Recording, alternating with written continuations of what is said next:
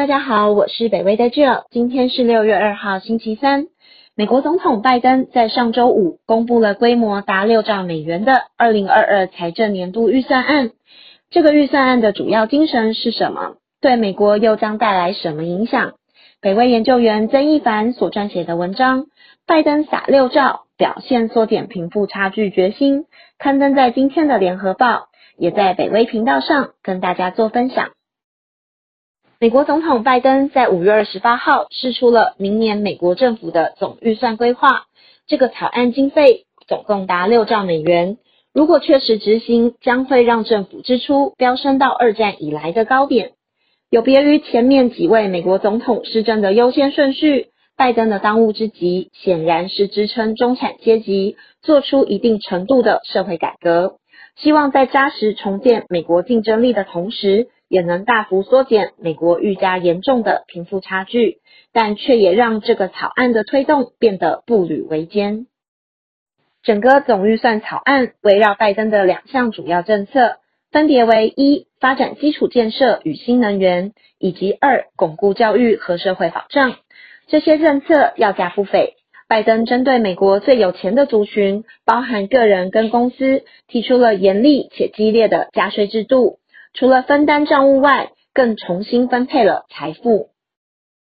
对于他的愿景，拜登说：“我们选择投资什么，就代表这个国家重视什么。”而他明显背离富人至上主义，转而投资于伸张正义平等的漫漫长路。在过去一年新冠疫情的摧残下，美国每七个家庭就有一个完全失去生计，但是最有钱的一百万余人却丝毫不受影响。甚至变得更有钱。在二零二零年，美国最有钱的百分之一的人口增加了大约四兆美元的收入，约占美国总和的三十五 percent，而比较贫穷的五十 percent，也就是一半的人口，则只分到美国总和的四 percent。而美国白人的累积财富更是首次超越了一百兆美元，是二零零九年六月全球金融海啸结束时的两倍之多。令人感慨的是，不论是经济学家所提出的 K 型复苏理论，或是印度实质可见的惨烈景况，这种灾后富人更富、穷人更穷的现象，早已经不是新闻，却鲜少有资本主义大国的领导者站出来改变什么。拜登的预算提案一出炉，来自共和党甚至部分民主党员的骂声便不曾间断。这些反对的人认为。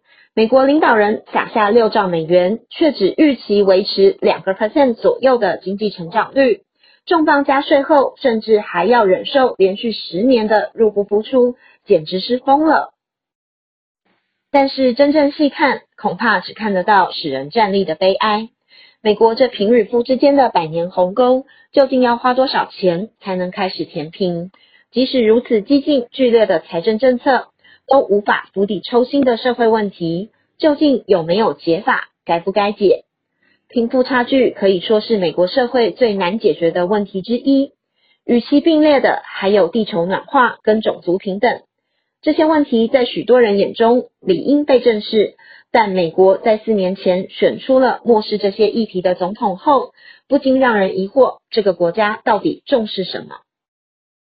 直到新冠疫情爆发。让社会议题浮现于睁一只眼闭一只眼的人面前，如同暮鼓晨钟般敲醒了美国梦。但是这个预算提案也许来得太晚，更将在国会中被一层一层剥去外皮。恐怕如同众多社会议题的解决方案，在真正达到人民手中时，已然只剩白骨。无论如何，这个草案都只是一个提案。在现在的美国社会，乃至任何一个资本主义国家中，几乎不可能完整实现。但可以确定的是，拜登的执政理念跟前任总统川普是大相径庭的。也通过这个提案显露了拜登希望做大家的总统，而不是只做富人总统的决心。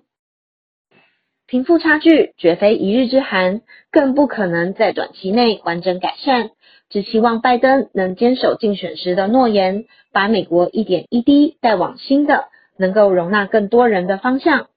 谢谢您的收听与收看，也请继续分享、订阅北威频道，掌握重要分析。谢谢，拜拜。